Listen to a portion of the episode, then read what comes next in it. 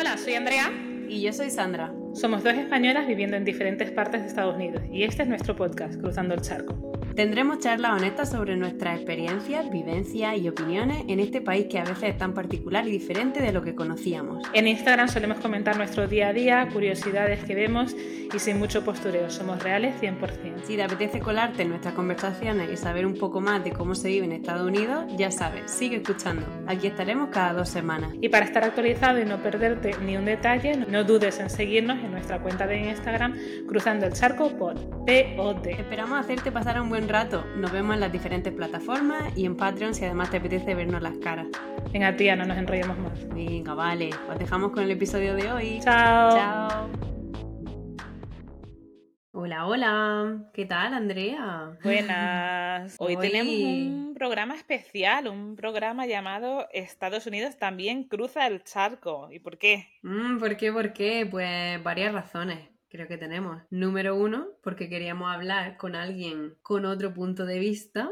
Y ya estoy, estoy dando pistas. El punto de vista de alguien que ha cruzado el charco ha sido de diferente manera. Alguien que ha dejado Estados Unidos para vivir en España. Tenemos a alguien aquí, ¿no? Sí, eso es. Hoy tenemos a alguien con nosotras y nuestros seguidores en Instagram han hablado. Nosotros preguntamos quién querían que entrevistáramos y os hemos escuchado. Eh, varias personas nos pidieron que fuera ella, nuestra primera invitada, así que aquí está. Sí, bueno, a ver, vamos a ser sinceras. Nosotras no la conocíamos muchísimo, empezamos a seguirla y nos gustó mucho, pues eso, como su frescura y, y su manera de ver la vida. Bueno, yo creo que más que presentarla a nosotras, debería presentarse ella. Querida invitada, cuéntanos quién eres, haznos un breve resumen de quién eres y cómo es que eres una influ, como tú dices. La peor influ de la historia. Yo soy Rachel, em, soy de Texas, de Estados Unidos, y llevo cinco años viviendo en España. Y bueno, yo me mudé a España siendo profe de inglés o auxiliar de conversación, pero luego en la pandemia, em, pues se me cu- ocurrió la idea de hacer vídeos. Y aquí la pandemia fue muy, muy duro, muy... No sé si Sí. habéis estado, pero... No, está- yo estaba aquí. Bueno, Ah, estábamos, sí, estábamos en Estados Unidos, pero bueno, nos llegaban noticias de amigos y familiares que estaban cerrados, o sea, en casa sin salir. Todo. Bueno, Andrea también lo vivió un poco así. Es que yo estaba en Nueva York, entonces en Nueva York fue- mal también. vivo en Nueva Y, York. y embarazada. y Y embarazada. Lo Estoy siento. embarazada esta vez también. Y otra vez sí. Sí. Bueno, ahora un poco más tranquilo, ¿no? La- Mucho más. Sí. mucho más. Pues, pues sí, entonces empecé a hacer vídeos y em, en YouTube. Y ahora pues es mi trabajo. Hace poco empecé a solo trabajar de esto, así. que- Mm, muy así. bien. Te hemos estado viendo en redes, así que ¿qué tal la mudanza? ¿Has terminado ya? ¿Te queda mucho? Mal, mal. Mudanzas son, yo creo que la peor cosa del mundo, puede ser. Es que es Sí. literalmente una pesadilla que nunca se acaba porque yo me he mudado con mi pareja y pues él tiene un montón de cosas que también tiene que mm, tirar y ahora Sí. tengo todas mis cosas, entonces como es un estrés, pero bueno. Sí. Estoy aquí, así que ahora solo es organizar y llevar cosas al punto limpio y todas esas cosas. Eso lo echo de menos, el punto limpio aquí. Punto bueno, limpio. Yo no. Aquí No se echa hay, la ¿no? calle y Aquí no, esas cosas. Sí, Es esas que, cosas no ah, existen. No, no, y me da, cuando estoy en Estados Unidos es como, uff, no quiero tirar esto a la basura, me siento mal, ¿sabes? Y no sé qué sí. hacen con las cosas del punto limpio, pero por lo menos me siento mejor que Sí. está como ahí, lo organizan, no sé. Sí. Sí, No sí, va a la- no, no es, va a es es muy diferente. El tratamiento de Mm. basuras y todo eso es súper distinto. Sí. Totalmente. Ya, tienes que contarnos de Nueva York si es así como Madrid o no mucho. No. no, yo viví cinco años en Madrid y Con las ratas. En muchos Las sitios ratas de tal. Nueva York. Las ratas de Nueva York, que son gatos, son te van a, o sea, No. te van a empezar a hablar en cualquier momento. No, Lo que pasa que en Nueva York sí que hay una- un concepto que es stupid, que es como que tú lo dejas y alguien lo coge. Y literal, nosotros, yo todo o lo dejo fuera y alguien lo ha cogido en cuestión de media hora. O hay muchos grupos aquí en Nueva York de Facebook de Buy Nothing. Entonces tú pones ahí como de, vale, tengo pañales de esta talla que ya no me sirven, ¿quién los quiere? O, o Mm. sea, las cosas más random. Y siempre hay alguien que justo le hace falta o le hace falta... Yo lo que quiero tirar o así, eh, lo pongo en el Facebook Marketplace y... Sí. Y lo pones gratis y es algo como que no, Sí. no puedes vender perchas, por ejemplo. Sí, sí, sí. Y sí. así está bien, sí. A ver, vamos a empezar por lo básico. Entonces, vives en España, em, ¿por qué España? ¿Echas de menos tu cultura? ¿Por qué decidiste ir a España y no a otro país? Em, pues es una pregunta que siempre es como que yo no sé cómo llegué aquí. Bueno, sí que sé cómo, pero es muy curioso porque yo eh, tuve un verano muy mal en 2016 y estaba en la ter- el tercer año de la carrera.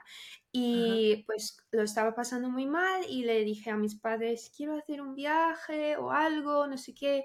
Y dijeron, bueno, un viaje no, pero puedes buscar a programas de como Study Abroad. Y bueno, todos los programas, yo no estaba pensando en España, pero estaba mirando a precios y todos los otros países pues eran muy caros. Alemania, no sé cuántos, miles por un mes. Y bueno, eh, estaba ahí Granada y era el más barato. Entonces, pues mis padres dijeron que sí. Y, al final, pues eso ha sido un poco el principio de mi historia con España. Me enamoré de Granada, bueno, de España, cuando estuve ahí. Solo un mes estuve en Granada y me enamoró completamente. Y decidí volver después de graduarme para un añito para enseñar inglés y eso se ha convertido en muchos años. Sí, eso me pasó a mí. Decía, venga, sí, un año o dos y luego voy... Yo llevo Claro. 12 aquí. 12 Así que años. Es que al final el tiempo pasa muy rápido, ya verás. Ya Sí, verás sí. tú que estás allí.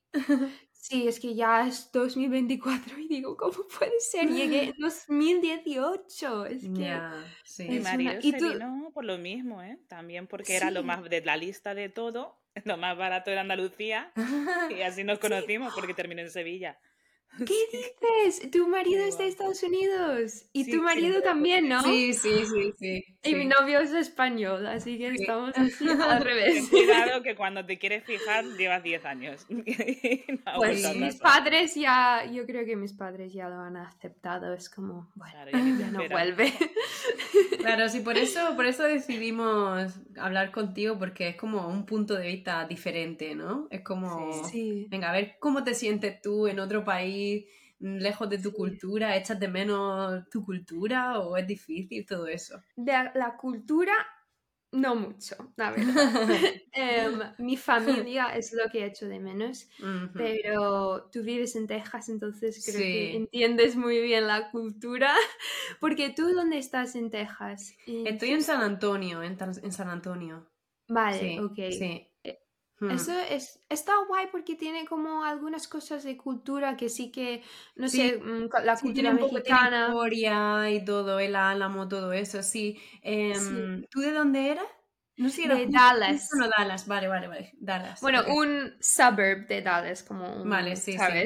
Sí, un vecindario de, de la Sí. afuera, sí. La cultura, no sé, es que no, yo pues no sabía que había una cultura tan rica de, de tantas cosas, de historia, de arte, de idiomas, de comida, de, no sé, como que mi experiencia en Dallas ha sido muy todo, no sé, todo el mundo tiene la misma experiencia, como Sí. que, no sé, un poco mm, una burbuja. Sí. Ujú. Has salido de tu burbuja, sí. Sí. Yo veo que tienes además un canal, tienes dos canales de YouTube, ¿no? Uno en inglés y uno en español. Sí. Eh, ¿Cómo recibe la gente? Porque vemos cómo recibe la gente tu contenido en español, o sea, la gente que te ve como, entre comillas, la guiri que está en España. ¿Cómo recibe, cómo, cómo has- cómo ha sido la idea de, de compartir tu vida aquí en inglés para la gente que, que no está en España? Sí, eso ha sido una idea que tenía desde hace mucho, pero editar vídeos de YouTube te requiere muchísimo tiempo, entonces mm, por fin lo he empezado y lo he empezado en inglés para enseñar a la gente de Estados Unidos em, el estilo de vida aquí que es tan diferente como dar esa mm, luz, dar luz, no, eso es tener un hijo. Mm. Pero sí, pero sí, puede, puede ser un poco así como Mm, sí, da luz a un, a un, proyecto, un poco. Sí. Cuando el pues proyecto es muy, muy importante. Como un parto. Claro, como un parto. Pues dar a luz. bueno, a veces traduzco cosas y no me va bien, pero... Give birth, claro, claro, claro. To give birth to this uh, idea. no, um, como mostrarles el estilo de vida aquí que es muchísimo más saludable a largo plazo. Estados Unidos yo creo que está bien si quieres ganar mucho dinero y hay cosas que son muy buenas de Estados Unidos, pero si haces eso durante 60 años y tienes ese nivel de estrés toda tu vida, problemas de salud, eh, no solo el estilo de vida, sino la comida. Lo voy a centrar mucho en la comida, porque se come tan mal ahí. Sí. te, vamos, te íbamos a preguntar después sobre la comida específicamente, pero, pero sí. Pues ese canal va a ser muy de, comida, yo creo, mediterránea. Bueno, toda la publicidad es buena, o sea, que que vengan, pero que vengan tranquilos, que vengan a tranquilos. Ah, claro, claro. Yo creo que son bastante más tranquilos los americanos que los otros tipos de guiris. Yo creo. Sí, eso sí es verdad, sí. Depende de la de la etapa de la edad.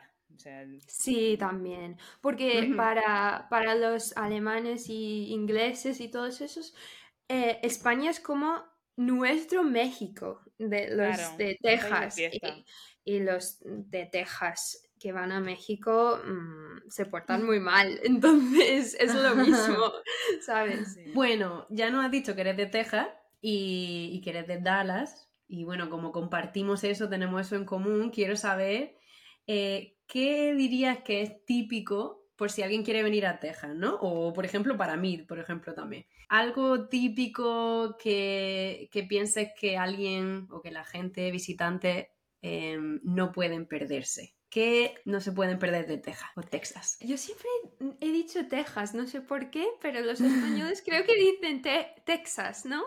Sí, bueno, hay una mezcla, no sé. Yo nunca sé que, no sé. Yo tampoco sé. qué decir. pero eh, algo si van a Texas, em, aunque... Mm, creo que tu primera vez en Estados Unidos no debería ser Texas porque es como entrar ya en Estados Unidos profundo y a lo mejor es un poco too much, pero bueno, tu segundo viaje o tercer viaje a Texas, em, si hablamos de ciudades, mi favorita es Austin, sin mm. duda, ah, porque es, mm, tiene tan cultura, arte, mm. música, es muy diferente que el resto de Texas. Pero eso está muy guay y de hecho yo creo que es uno de los sitios más como guays de Estados Unidos para ir. Mm. Mucha gente de fuera, de California, de otros estados van. Eh, eso está muy guay. Y luego, eh, pues, ¿qué hacer? Comer. comer mucho y engordarse, ganar 10 kilos en un mes, pero bueno, eh, la barbacoa es increíble. Sí, tío, de hecho, es mm. el campeón de barbacoa, hace competiciones por todo, por todo el sur de Estados Unidos y ha ganado cientos de premios y eso sí que está muy bien. Y luego el rodeo está guay, aunque sí que ahora que he hecho un vídeo del rodeo, lo he quitado porque luego la gente empezó a decir, ay, qué pena, me no sé qué. Y luego dije, ay, pues es verdad, igual es muy triste. Entonces, mm. como estoy acostumbrada, no lo veía como una cosa triste. Pero ahora que gente de fuera me lo dice, es como, ah, pues yo, yo he estado en uno y, y pensé hacer un vídeo sobre eso y es que me da cosa. Y me da cosa hasta volver. No, ves como que no quiero porque... Pues sí, lo vi, vi la experiencia, sí. al final es como los toros, que es una cosa que dices, bueno, yo personalmente he ido una vez en mi vida y fue para mí muy desagradable, Mm. pero entiendo que, bueno, que, que si eso, que su- tú has crecido con eso y esa parte de tu cultura, pues Sí. lo ves de otra manera, pero claro, mm, cuando lo miras Claro. con los ojos de hoy en día es bastante hardcore. Claro, con ojos sí. de hoy en día es diferente. Sí. Aunque no, no hacen directamente daño como No, no, claro. como tal, pero sí que hay algunos eventos, lo que llaman events en el rodeo, que dan mucha pena. Los, eh, Sí. Las vacas que son pequeñitas, pues los tiran al suelo, es como, tío, ¿por qué tienes que hacer eso? Pero entiendo que también es, son cientos de años de cultura, pero tenemos que a lo mejor reflexionar y cambiar cosas también. Mm. Te contaba antes que, que yo llevo seis años aquí en Nueva York, o sea, yo me vine eh, a Nueva York directamente, aunque ya había venido antes y había vivido antes en Estados Unidos, en concreto en Alabama. Guau. Hablando de entrar con la experiencia fuerte, Bueno, yo que yo, con la experiencia uy, muy hardcore. que yo ¿eh? fui la, mi primera vez a West Virginia. Era mi, mi- mis primeros dos años también. O sea, Sí, Muy sur sí, también. sí. intenso, intenso. Guau. Y en Nueva York, eso, llevo seis y tengo una relación un poco amor-odio con esta ciudad, en el sentido de que siento que estoy en una burbuja que me protege de Deep Estados Unidos. O sea, como que cuando salgo de. Nueva York digo, ostras, tío.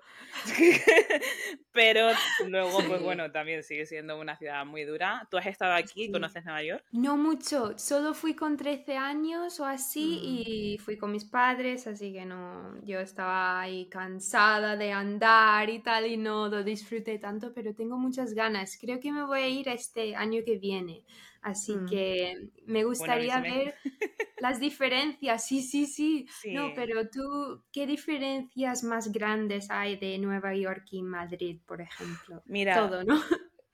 No te creas, según que, o sea, a ver, yo creo que Nueva York es una ciudad ideal para vivir como yo viví en Madrid. Yo soy de Andalucía y viví muchísimos años en Granada hasta que me fui a la universidad. Y claro, yo viví los cinco años universitarios en Madrid y, tío, pues estu- estupendo. O sea, claro, Sí. te- estaba siempre en el centro, me lo pasé súper bien, vives a un ritmo en el que de verdad la ciudad funciona para ti, ¿no? Y tal. Sí. En ese sentido, creo que Nueva York es una ciudad ideal para tener esa edad, para tener Ujú. 19, Sí. 20, 25 años. Sí. Es una ciudad que te da todas las oportunidades que quieras. Para mí, trabajando en cultura, yo trabajo en temas de arte, eh, Uh, pues claro. Mejor que Nueva York es- no vas a tener ningún escenario. Es una ciudad muy cara, pero que al mismo tiempo la puedes hacer barata si te da igual lo que comes, como cuando tienes 20 años, que dices, me Claro. como lo que me tiren. Da ¿no? igual. Sí. Em, entonces, en ese sentido, creo que es una ciudad para ser joven, para Ujú. ser joven y disfrutarla así.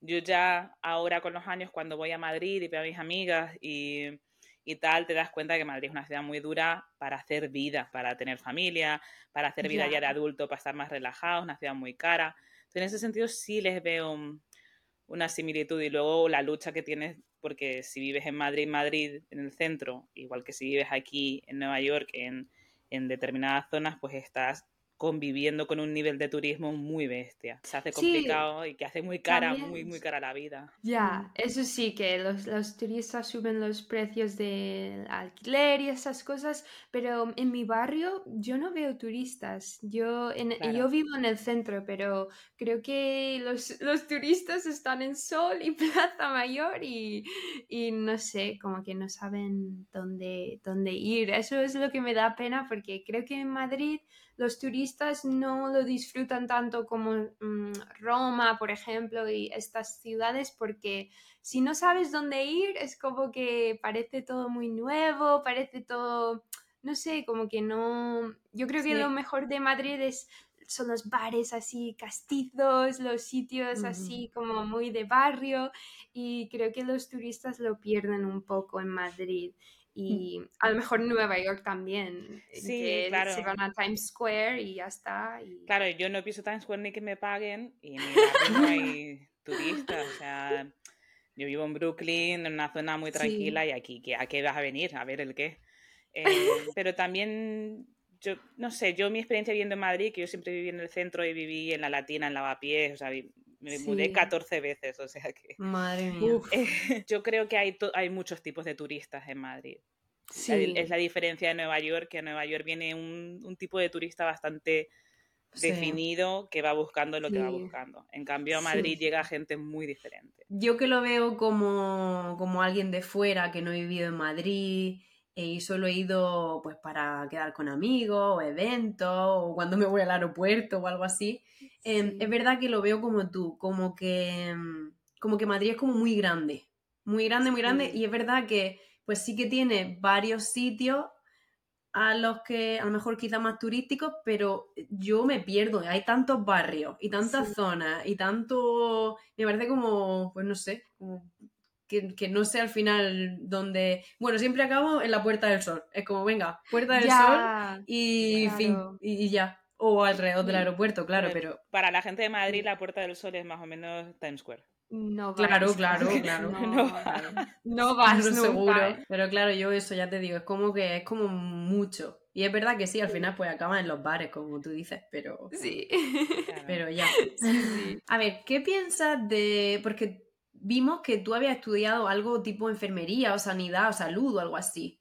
¿Qué piensas de la sanidad de España comparada con la de Estados Unidos? Que eso es un tema importante. Sí, sí, y es un tema que yo no he vivido al 100% porque eh, yo me fui de Estados Unidos con 22 años y en Mm. Estados Unidos tú Mm, estás normalmente con el seguro de tus padres hasta los 26 años. Claro. Entonces, sí que ahora no tengo ningún tipo de seguro médico en Estados Unidos y me da bastante miedo cuando vuelvo porque conduzco, eh, ¿sabes? Y no tengo nada, no tengo absolutamente nada. Entonces me da mucha, mucho miedo ahora Sí. mismo. Yo em, creo que me costaría, no sé cuánto, cientos de dólares al mes, porque creo que es como que si no estás casado, no tienes familia, es como que es muy caro si eres soltero y, Sí.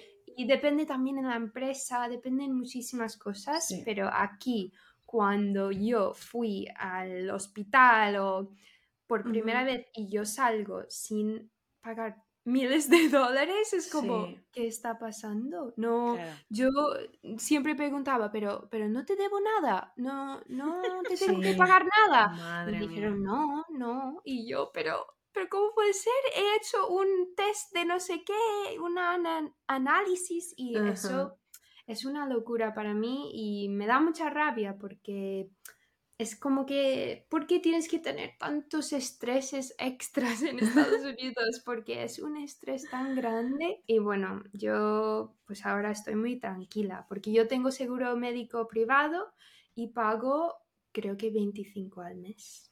Creo que Claro. es eso. Madre mía, claro. Y pff, me Sí. incluye casi, no, no incluye algunas cosas, pero aún así, el otro día tuve que hacer una resonancia del cerebro, no estaba cubierto, pero me costó 200, a lo mejor, 200 euros. Y ¿Sabe lo creo en que- Estados Unidos... Lo que ¿cuánto cuesta es? aquí, porque mi marido tiene que hacerse varias rutinarias y Ah, sí, sí, sí. pues son, a veces llega la factura de unos 3.000, 4.000, 5.000. No. Hay veces que el seguro paga una parte, pero nosotros a veces tenemos que pagar un porcentaje tipo 1.000, 2.000, mm, no sé, depende. Así que... Eso encima de tu, tu- seguro. lo que pagas al Claro, mes, claro, ¿no? encima de pagar el seguro, claro, claro. claro. Sí, sí, sí. Sí, sí. Yo si te puedo dar un consejo, si alguna vez te planteas tener hijos, eh, eso es una cosa tuya, pero si alguna vez te planteas tenerlo allí, porque Tenlo en Porque- España. tenerlo en España, sí, sí, sí, porque vosot- vosotras La hemos habéis tenido. tenido hijos, ¿no? Sí, sí. ¿Y cuánto más o menos La factura del parto de Tomás, del primero, fueron 18.000 y pico. No. Con este segundo, el otro día se lo contaba a Sandra, me tuve contracciones y tal, y me dijo mi doctora, mira, vete para el hospital para que te miren por si acaso. Y a los cuatro o cinco días me viene una carta y me dice, un experto ha decidido que esta visita no era necesaria y por lo tanto no la cubrimos. Y ahora, y no te dicen cuánto vas a pagar, es sorpresa. Entonces, ¿Qué? no te lo dirán al final, o cuando tu hijo tiene como un mes o así, te llega una carta así de gorda y dice, ¿Qué? eh, paracetamol, 500 dólares. Eh, sí, sí, literal. Mientras que la seguridad social en España, bueno, yo sigo creyendo muchísimo en la seguridad social y tú entras por la puerta y, tú, sabes, no te tienes que plantear tomar elecciones, ¿sabes? O sea, tú confías en los médicos y ya está. Aquí sí. yo me tengo que plantear, oye, ¿tiene sentido ir hoy al hospital o no? Ya porque igual me lo cubren, igual no. El médico. Tienes que ser médico casi, sí. sí casi, sí. Wow. Mm, ¿Y, ¿Y, tú cuánto te costó el, el parto, Sandra? Pues todavía me están llegando facturas y fue, fue en mayo Así que el otro día tuve que pagar algo que, creo que, se había olvidado pagar o no sé qué, o no sé si era algo nuevo, no sé. El caso es que siguen llegando, llegan y llegan durante muchísimo tiempo, pero no sé, mm, creo que no he hecho el total del todo, pero puede ser uno, pues sí, sobre 20.000 o cosas así. Ya no solo el parto, sino también, pues, bueno, además no sé lo que le pagas a, pues no sé, solo al OB o las citas de antes o las pruebas de los análisis, eh, laboratorio. Y luego, eso es si tienes un parto normal, ¿no? Y luego, si tienes algún problema grave, pues ya hmm. son cientos de miles. Y claro, si, tu bebé está en el, ¿cómo se dice? NICU. Eh, sí, en, la incubadora o en, sí, en Eso ya es una locura. No, no lo quiero ni saber. O sea, me, eso es una... Tú vives con ese miedo en el embarazo. Que no deberías de tener esa preocupación. No, no, no. Y, lo mismo con cualquier enfermedad, es como que ya estás sufriendo con, ese miedo de tener la enfermedad y luego tu miedo de cómo voy a pagar este tratamiento, es, yo creo que la gente no se da cuenta de cómo les afecta tanto. Creo que la gente de Estados Unidos que no ha vivido fuera, que no mm. sabe cómo es fuera, pues no saben realmente cómo les afecta de verdad, no mm. son conscientes de ese estrés diario, como que se acumula muchísimo, yo creo. Sí. Yo, yo siempre decía, voy a tener, cuando tenga un bebé, seguro, aunque esté con alguien americano, voy a tenerlo en España. Pero claro, las cosas se complican luego. ¿Cómo me voy? No puedes volar hasta, pues no sé, los últimos meses no puedes volar, es que me voy dejamos todos los trabajos y todo y nos vamos a España cinco meses. O sea, yo me iba, ¿eh? Yo con el primero me iba y pasó la pandemia. Sí. Y no pudiste. Me tuve que quedar. ¿En serio? Sí, yo tenía claro de sí, eh, amigo. Se puede, se puede, se puede ir eh, a tener eh, el hijo ahí si uno Nosotras es somos españolas, entonces tú de alguna manera puedes recuperar. Es complicado pero puedes recuperar la seguridad social de alguna manera. Y si ah. no, incluso con un seguro privado en España te va a salir mucho mejor que un seguro privado aquí. Pero te digo, yo me fui a España, llegué justo, justo una semana antes de la pandemia aquí para arreglar papeles para irme. Y mm, de pronto fue como, pues no te vas a ningún sitio, te quedas aquí. Pobre. Ay, pues ya voy a estar pensando en llevar mis padres aquí cuando se jubilan, porque ya eso es otro de cuando estás jubilado, también es carísimo de Claro, Entonces, pues, exacto, ya tengo su plan de jubilación, a ver si ellos aceptan.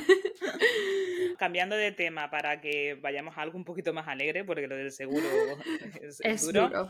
Eh, yo tengo un tema, sobre todo ahora que estoy embarazada, como por dos, eh, que es la comida. Yo creo que todos los españoles, como todos los italianos, todos los franceses, pensamos que nuestra comida es la mejor y esto de como en España no se come en ningún sitio y tal, que bueno, al final es yo creo que es una cosa que dice todo el mundo. ¿Tú tienes ya una comida favorita en España y algo que, que hay en España que tú dices, esto no me lo como ni que me paguen? Pues sí, yo creo que sí, que tengo las dos cosas. Em, lo que a mí me, me encanta y oh, es que va a sonar súper básico, pero es que me encanta la paella, me encanta. Mm. Pero yo ahora soy muy especial con mi paella, soy como una valenciana. Yo como una paella que no está bien, digo, no, horrible, no quiero pagarlo. Es como, es, es, cuando comes mal arroz, es es horrible, pero cuando comes un... Sí, sí, sí, yo comí un, un arroz con tinte de calamar asquerosísimo una vez y dije, no, nunca más, no, porque estaba como, no sé, pusieron un kilo de esa salsa negra y no, Ay. era horrible. Pero una buena paella de Valencia, como con el arroz duro, porque eso es una cosa que nunca había probado, el arroz así como duro, no está muy como más al blandito. dente, sí, como más... Sí, sí, eso me gusta, ahora me flipa, así que...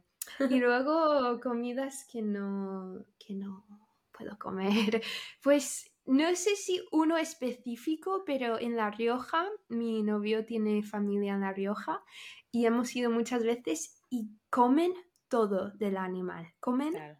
Todas Mm. las partes del animal, la Ujú. cara, la, no sé, orejas, la- todo. Y eso para mí ha sido muy difícil. Yo no, no sé, en Estados Unidos somos muy de comer un- una pechuga y ya está, no, no somos muy Nosotros de... no lo comemos todo. Sí. No, no, no. Y eso para mí pues un poco duro. Lo- luego los caracoles nunca he probado. ¿No? No sé si... No. Me encanta. Eso es... ¿Qué dices? Está bueno. Está buenísimo. No Me sé, puedo comer un, ¿eh? o sea, me como las pipas, me las puedo, me puedo comer un kilo si me los dejas ¿En delante. serio? ¿Pero a qué sabe? A mí no me gustan tampoco. Am, es que No sabes lo lo que he pasa, que el caracol en sí no tiene sabor, lo que pasa es que las salsas son súper especiadas y eso es lo que tiene sabor. Sí, sí, es como ajo, ¿no? O algo así. como Mm, Depende ajo del, depende cómo las hagan, depende de la zona. A mí me gustan unas que tienen como mucho pimentón, son como más rojizas la salsa y tal. Ajá. Y uf, es que te lo digo, o sea, Sí, yo lo que he visto era así como tomate, mm, ajo y como mucha especia, sí. Pero, te, Pues pero lo mío eso es súper cultural, tienes que haber crecido comiéndolo de alguna manera. ¿sabes? Yo, no sé, yo tengo recuerdos comiéndolo de pequeña y es que ni piensas que es un caracol ni nada de nada. o sea, Claro. y Ya. estás jugando con caracoles fuera en la calle, Sí, pero no lo, sí. no lo asocias. Yo, yo ¿En en, mi serio? casa, en mi casa se comía, pero, pero, pero es que yo no comía casi de nada. Entonces, eh, no. Eso era una cosa un poco extraña. Eso a mí no. Sí, No. sí, eso para mí. ¿Y la comida que más echas de en- menos de Estados Unidos? Buah, pues como comemos tanta comida rápida, pues ya tengo mis sitios que echo de menos. El número uno es Chick-fil-A. Ah, Eh, claro. yo trabajaba ahí durante casi tres años cuando Anda. tenía 16 años y pues increíble ese pollo frito con sabor, con las salsas que ponen. Tan La rico. salsa de Chick-fil-A que te la puedes comprar en el supermercado ahora. Sí, que fuerte Sí, ahora sí. Y eso tiene Y tantas bueno, y- y, calorías. botellas, y botellas enormes de, de salsa. Y la gente la compra, ¿eh? que yo lo he visto en casa de gente. Es, Sí. es horrible, es horrible para la salud, pero Sí, bueno, sí, está sí, sí. bueno. Pero yo creo que es el pollo más pollo posible que te puedes comer. O sea, Ah, como dentro no, de lo que consideran pollo, el de Chick-fil-A Totalmente. Ha sido un pollo en algún momento. Sí, sí, no. Y yo, y yo estaba en la cocina y tal, viendo cómo lo preparan. Es muy, es muy natural el proceso. Hay pechugas de pollo, los ves y lo rebozan y tal, eh, pero sí que a lo mejor pues ponen conservantes en el rebozado y, Claro. ¿sabes? Eh, no es lo más saludable, pero sí que es bastante, no sé, natural no, pero de las cadenas de fast food yo creo que es uno de los más limpios. Sí, Em. Y bueno, lo echo de menos y también la comida pues de mi madre. em, Sabes, no sé, es que cada casa yo creo que comen un poco diferente. No es como en Hmm. España que tienes muchos platos que todo el mundo come, por ejemplo, las lentejas. Todo el mundo come lentejas o todo el mundo come albóndigas o, ¿sabes? Tiene la tortilla de patatas. En. Estados Unidos creo que hay tanta diferencia en cada casa como, como comen. Y en mi casa mi madre cocina bastante saludable, sí que pone un kilo de mantequilla en todo, Claro. pero aparte de eso comemos pescado, comemos, mm, no sé, pollo, comemos verduras, Un entonces poco de todo. Sí, los sabores de mi madre y luego la barbacoa, obviamente, lo echo de menos. Normal. normal. Sí. Bueno, estaba yo pensando en que el último episodio Andrea y yo eh, hablábamos de las relaciones con alguien de otra cultura. Y lo Sí. difícil que es tener a veces, pues, no sé, esos malentendidos. No sé cómo lo ves tú. ¿Es fácil? ¿Tienes tú también problemas? ¿O hay cosas en las que, no sé, no os entendáis? No sé, ¿cómo, cómo, cómo llevas eso? Bueno, llevamos bastante tiempo, entonces esos problemas ya como que se van desapareciendo, pero sí que una cosa que no desaparece nunca es que siempre es tarde, siempre, para todo, es tarde. Y es que no puedo más, que cómo no puedes llegar a tiempo, es que es tan fácil como tener el reloj y mirarlo, pero es... Es una cosa que no sé si es una cosa de España o una cosa de él, pero es verdad que me, me ha afectado esa diferencia porque en Estados Unidos pues te invitan a una fiesta y tú llegas 15 minutos antes, ¿sabes?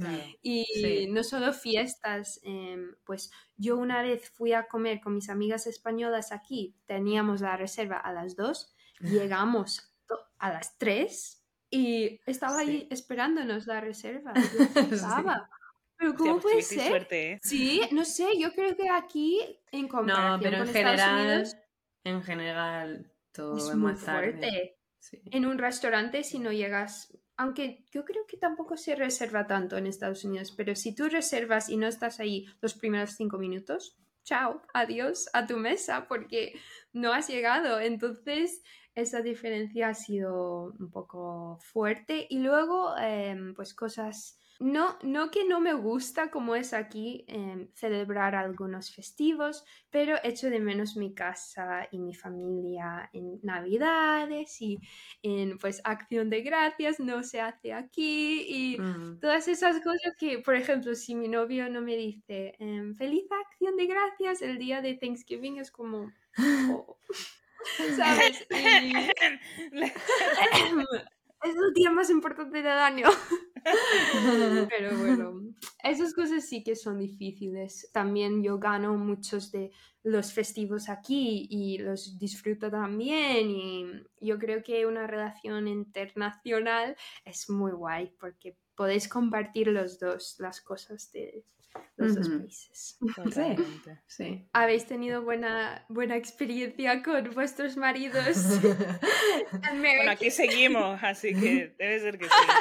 Todavía estamos aquí en las casas nuestras con ellos, sí. Sí, yo creo que a lo mejor nosotras, bueno, lo puedes escuchar en el, en el episodio anterior, pero yo creo que a lo mejor nosotras sí que hemos tenido más choque cultural porque en España hay cosas como muy establecidas, ¿no? De alguna manera y, y es una cultura a lo mejor más profunda en según qué cosas. Entonces sí que mm, yo sabía mucho más de él, de su cultura, que de la mía. Yes. Sí. Yo sabía Sí. mucho más de su cultu- de que, que su familia sabía de la mía.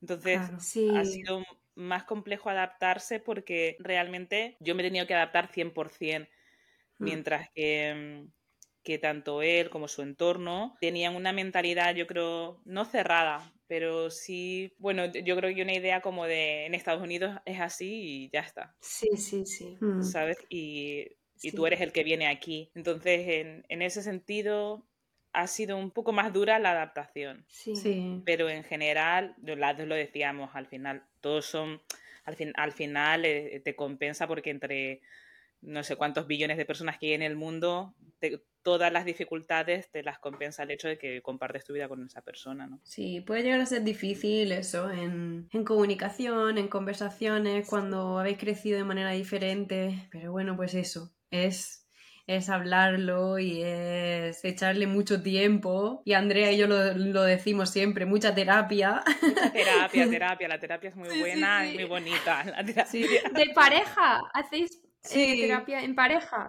Yo Ay, no, pues eso. nosotros, cada uno hace Sí, su terapia. Separados. Yo en pareja y separada, yo de todo. sí, De sí, todo, porque sí, sí. hemos pasado, sobre todo este año, hemos pasado momentos así muy intensos y enfermedades, etcétera. Y yo creo que, pf, no sé, te diría hasta que estamos juntos gracias a la terapia, porque seguimos juntos.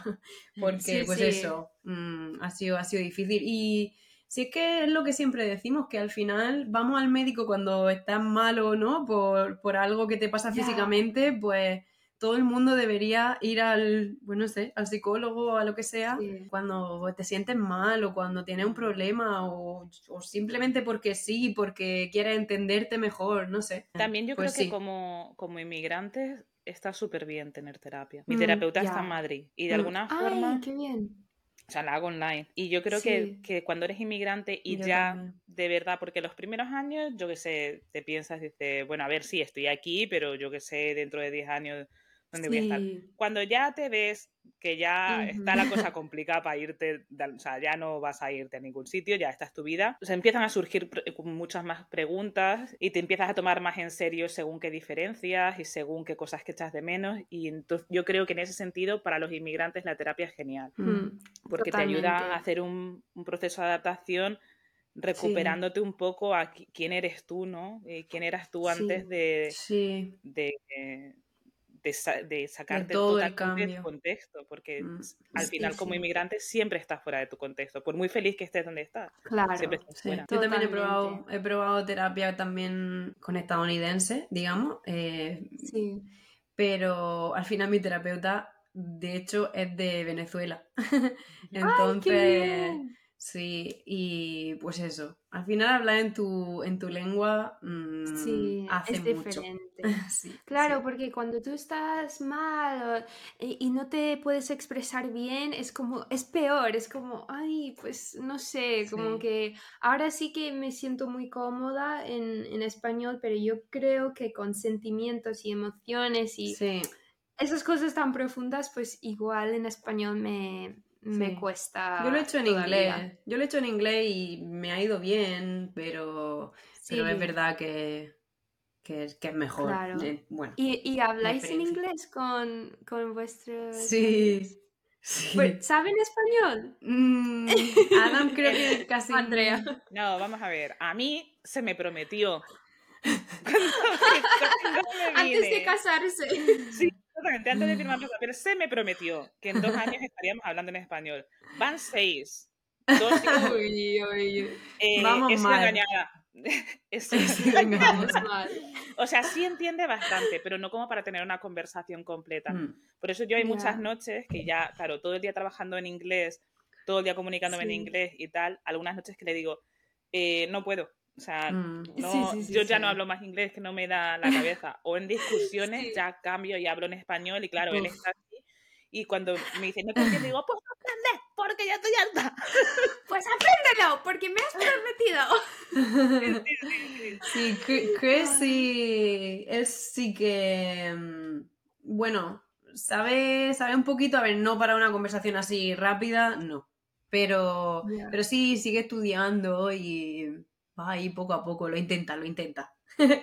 ¿Y tú no te, no Entonces- te cansas del español a veces? Ahora, es que, mm, no sé, muy pocas veces, pero sí que a veces con amigas en un grupo grande, sí que me, como que me satura y tanto, es tan rápido, porque también aquí cambian de conversación de repente y uno está gritando al otro en, en la esquina de la mesa y hay como una conversación aquí, uno aquí, otro aquí y yo pues a veces tengo que irme porque es como no puedo más, pero en- con una persona sí que es- me siento me siento bien y mi novio y yo no hablamos en, en español nunca, No. Em, ojalá, pero no, él habla increíble inglés, entonces como yo creo que Ah, cuando empiezas en un idioma es como que es muy difícil cambiar. Mucho. pero muy los dos- difícil. Sí, Sí. sí, sí, sí. Pero con hijos, por ejemplo, eh, eh, lo he pensado, estamos muy lejos de eso, pero si Mm. algún día tengo un hijo aquí, creo que si lo tengo aquí, hablaría inglés en casa. Y si lo tengo en Estados Unidos, Claro. hablaría en español. Justo lo que, Sí. yo, lo que yo estoy intentando, sí. ¿Y, co- ¿Y cómo está? ¿Cómo va? Es Bueno, difícil, ¿no? En mi casa yo le hablo en español, eh, el mío tiene tres años. Yo le hablo en español, Adam le habla en inglés y entonces él ya ha empezado, eh, esto hace muy poquito, ha empezado a repetir las cosas dos veces, en inglés y en español. Mm. ¿En serio? Sí, y entonces, o me dice a mí, mamá, eh, mamá, mano, y le mira al padre y le dice, papi, hand, como diciendo, creo que no, no lo entiendes tú, ¿sabes? O, Wow. Qué sí, guay. o sea, o él, él sabe, por ejemplo, que si quiere pedirme algo, casi mejor, le va a salir mejor en español. O sea, es como, juice, juice, I want a juice, I want a juice. Y me- ya me mira a mí y me dice, eh, ¿fumo? ¿Fumo? ¿Fumo para Tomás? no. Verá, así sí, ¿no? Así te gusta más, ¿eh? Pero sí. Bueno, eso es una buena manera. Pero tiene acento, o sea, tú le notas cierto acento, pero luego, por ejemplo, pronuncia muy bien según qué palabras en español. ¿no? Yo creo que va a ser un proceso y al Claro. final del día Sí. nuestro plan es mandarlo los veranos para allá y que... Qué guay. Sí. Un sueño, vivir con los abuelos o algo Sí, así, claro, los veranos. meses. Adiós, a Ay. pasárselo muy bien. Pues aprendería muchísimo porque los, tus padres no hablan Mi inglés, padre ¿no? habla O- inglés, pero no, pero yo además les insisto, mi padre habla Claro. bastante bien inglés Claro. y siempre le digo, no, no, no, no, en español, todo en español, porque, Sí, sí, porque sí. al final yo soy su única referencia, ¿no? Claro. Claro. Sí. ¿Y tiene acento español en inglés? ¿O vuestro... Tiene sí? acento inglés en español con según qué palabras y luego tiene, dice cosas en español, en inglés, como la R, por ejemplo. ¿Sabes? Como... Como friend o algo así. friend. Friend. O la, ¿sabes? Como la E- dice según qué cosas como las digo yo. Y me dice. Adam, ¿te has dado cuenta? Claro, yo le oigo normal. Yo digo, pues lo dice. Claro. Pues suena genial. Qué bueno. El niño lo dice divinamente, pero no, no, ya luego me dice Adam, no, escucha, y es como, Sí, ah, sí. que yo tampoco lo digo bien. ¿Y tú, Sandra? ¿cómo Yo, mi niña tiene seis meses. Ah, y claro, entonces yo, pues sí, todo en español, casi todo, pero claro, bueno, cuando interaccionamos mi marido y yo, pues es en inglés.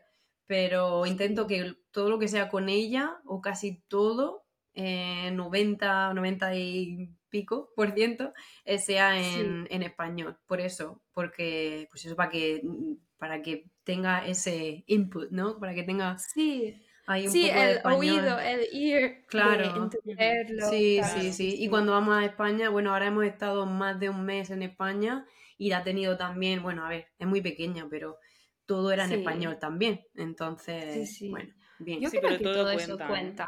Todo Sí, cuenta. sí.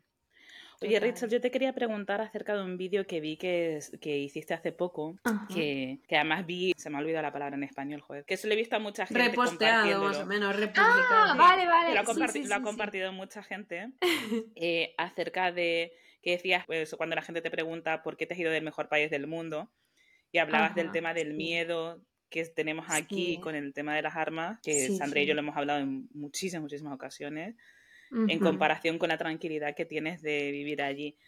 ¿Has tenido con- eh, esta conversación sobre la diferencia en el tema de las armas y la violencia con tu entorno está en Estados Unidos, sobre todo tú siendo de Texas? ¿Y, y por qué crees que cuenta tanto eh, aquí en Estados Unidos cambiar las cosas para garantizar esa tranquilidad de la que hablas en el vídeo? Em, pues la verdad es que no he hablado mucho de este tema con, con mis padres, sí. Mis padres y yo compartimos muchas cosas. em, a lo mejor por eso pienso como pienso. Mi madre más, eh, comparto más con mi madre que mi padre, pero mi padre la verdad es que para ser de Texas es muy Mm. diferente que los, los demás. Mis tíos y, y eso, pues no podría hablar de eso con ellos porque es un tema muy delicado que mucha gente se enfada muy rápido con eh, eso, la opinión de que a lo mejor no hace falta tener tantas armas en, en tu casa en- y en el país en general, pues eso es como un ataque a su libertad, ¿no? Y Sí. pues para mí no es así, para mí es yo quiero que sea un país más libre. Yo creo que libertad es sentirse seguro. Y yo Mm, no me di cuenta hasta que me mudé a España eh, lo inseguro que me sentía ahí, insegura. sí. Entonces, pues es un tema que de hecho me daba muchísimo miedo subir ese vídeo porque sé que es un tema muy Mm, delicado. polémico, Pero sí. dije, bueno, pues mm, voy a, voy a compartir es cómo me siento, porque lo subí justo el día de que pasó este último en Maine. Sí, sí. Como que tenía mucha- muchas emociones, entonces dije, bueno, lo voy a grabar, lo voy a subir y ahí pues me, no sé si me siento mejor o peor, pero lo voy a hacer. y Mm, creo que mucha gente, sí, mucha gente ha compartido eso y mucha gente no. Entonces, Sí. es una cosa que no sé, no sé cómo lo vivís vosotras, pero yo no, no, no puedo imaginar eh, cambiar la seguridad que me siento aquí a no tenerlo, ¿sabes? Yo aquí en Nueva York es que, claro, volvemos a la burbuja en la que estoy aquí. Sí.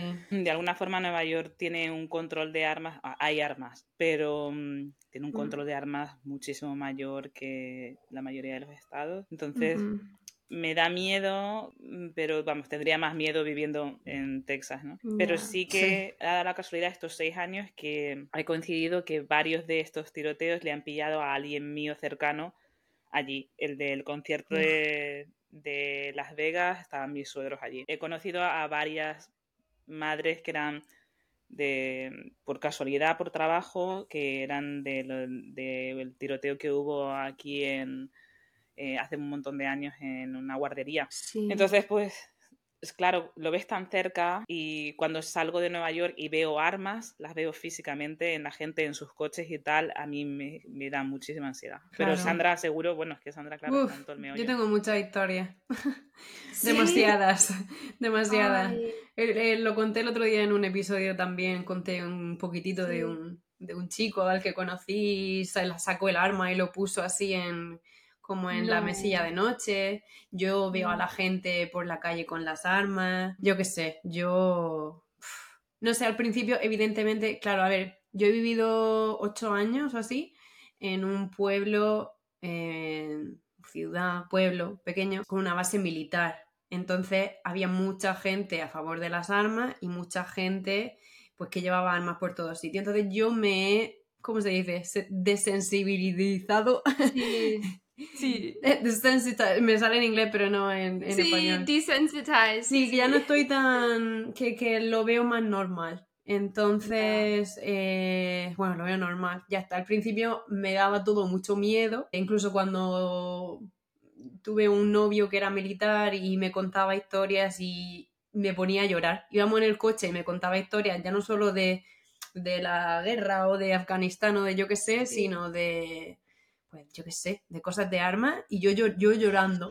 Pero era eso, era porque, pues eso, yo, yo no había tenido contacto con nada de armas y, y eso me tocaba muy adentro y era como, me daba mucho miedo. Pero ya a partir de, pues, ver a la gente por la calle, yo qué sé, de mucho, muchas experiencias así, pues ya es como, bueno, pues ahí está. Viví con una familia que, pues, que hacía como, disparaban a platos y a cosas así. Y, Sí, sí. y entonces, pues, ahí también vi pues que la usaban, veía cómo lo usaban, etcétera. Entonces, pues también, no sé, muchas experiencias así que he probado, he ido como a un, a un, a un sitio de estos de tiro. Shooting, sí. Fui una vez al principio porque dije, venga, a ver si se me pasa un poco el miedo y le estuve disparando a un, a un zombie en un, en un papel. sí. Pero, pero no, o sea, y ahora pues ya te digo, mm, le tengo menos miedo, lo veo y es como, bueno, pues ahí está. Sí. Pero vivo en Texas, donde hay más armas por, más que personas. Sí, sí, es que me- totalmente. Así que pues, rollo que me... no podría, ya, yo no podría, tío. Mm, No, no, ya cuando, es que los humanos nos acostumbramos a donde vivimos, Claro. entonces si tú vives en Texas pues te acostumbras, pero ahora que vivo aquí y yo pues entro en un supermercado y pienso, ah, pues a lo mejor no salgo y eso es un pensamiento que nunca había tenido. Claro, es que yo lo ahí. pienso ahora, claro, es que eso yo lo pienso. claro. Es que tienes que pensar en muchas cosas. Yo se lo decía a Sandra. Mi padre le compró a mi hijo, ¿sabes estas zapatillas que se encienden cuando caminas? Que tienen como lucecitas. Sí. Sí, Y una madre me dijo, ay, qué chulas, no sé qué, me dijo, pero no se las pongas para el colegio. Y yo, "No, pero si tiene todas las Oh, gracias, a todo el chiste es ir al cole con eso. Y me dice, no, porque si hay un tiroteo es más fácil como ver, ¿Qué? verles movimiento y tal. Eso, claro, yo me quedé así, como diciendo, ¿cómo que si hay un tiroteo? ¿Cómo que si mi hijo, que tiene tres añitos, está en un tiroteo? O sea, ya. como entiendo que es así y tal, pero pienso, ¿cómo se puede mantener? O sea, ¿cómo es esto sostenible? ¿Sabes? ¿Cómo? Ya. Yo pienso, si yo veo esos tiroteos y digo, es que si fuera mi hijo, yo me vuelvo loca.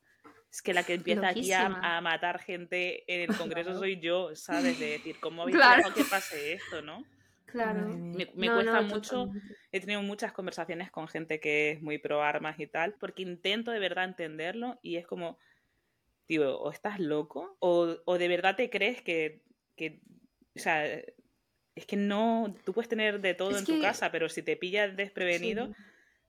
te van a matar. Es lo, es lo típico de decir, eh, only a good guy with a gun can stop a bad guy with a gun. Es como que si hay algo malo con un arma, solo una persona buena con un arma puede pararlo. Sí. Bueno, si tú piensas así, pues cada persona necesita tenerlo. Ah. Eh, eso para mí es un pensamiento loquísimo porque cuantas más armas hay, más violencia hay. Y hay Mm, es- muchísima gente con ese pensamiento, ¿eh? Muchísima. Muchísima. Pero y también es como lo justifican. da Sí. miedo porque una, en una ocasión me decía Adam, claro, a- ma- mi marido es de aquí y es súper neoyorquino, entonces, claro, tiene un pensamiento respecto a las armas completamente distinto, ¿no?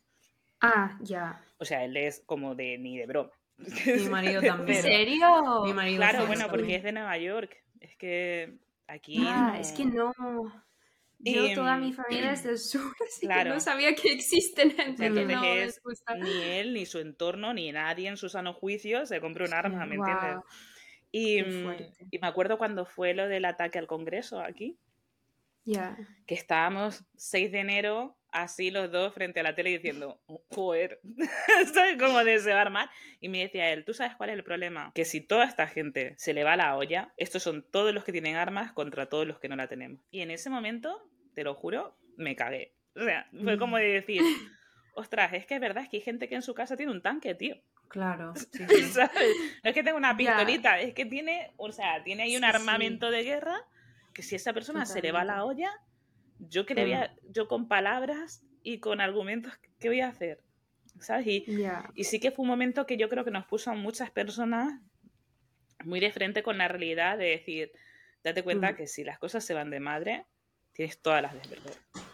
Sí. Ya, pero también dicen que tener un arma, mucha gente dice que si el gobierno se vuelve loco, pues nos podemos proteger con nuestras armas en casa. Y es Sí. como, ¿tú de verdad piensas eso? ¿Tú sabes que el gobierno tiene bombas nucleares? Es como, tú no tienes nada, tú tienes tu, tu arma y no, no vas a hacer nada contra el gobierno, pero de verdad lo piensan, como Sí. es- era sí, en el siglo XIX. Sí, sí, sí. ¿Sabes? Con... Y eso es verdad que en ese momento sí que a lo mejor funcionaba ese, eso lo de tener una Porque La escopeta. evolución, O sea, la verdad que es una cosa Ya. que tiene... acabo, acabo de Claro. pensar que en Carolina del Norte decían que es un meme que hay por ahí, yo no sé si es verdad, mm, pero dicen que cuando viene un huracán, que en Carolina del Norte siempre viene un huracán y he pasado mucho tiempo en ese estado, que le disparan al huracán. Y es como, ¿en serio? Sí, sí, sí, o Es sea, que he visto... seguro he- que hay gente que lo piensa. He visto esas noticias eh. muchísimas veces y es como, ¿me lo estás diciendo en serio? Eh, Como pues mucha suerte disparando al aire en movimiento.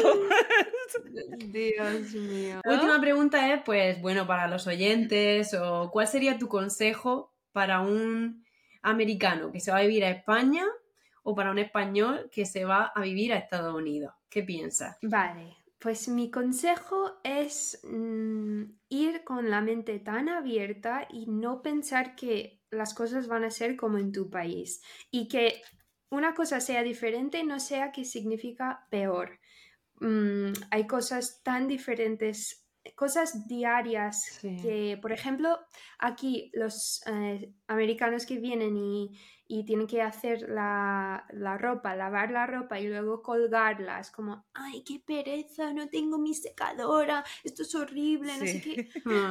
Y si tú de, eh, al revés piensas, ah, esto es mejor porque protege más mi ropa, va a durar más tiempo y ah. es relajante colgarla y no sé, como que tienes que ir con la mente abierta y no en, en si vas a Estados Unidos a vivir, pues no va a haber mucho jamón, Mm, casi jamón. Sí, Sí. es muy caro, ¿eh? Lo que es que es muy caro. A ver, a ver, Sí, no sí, hazlo, sí. pero es muy caro, sí. Sí, y tú no puedes pues pensar que el país es horrible solo por no tener jamón, porque también tienen muchas comidas que, uy, que no hay en, en España. Entonces, ir con la mente abierta, Sí. diría yo. Súper Vale, bueno. para terminar vamos a hacer un pequeño juego muy rápido. Te damos dos opciones y tienes que elegir una, ¿ok?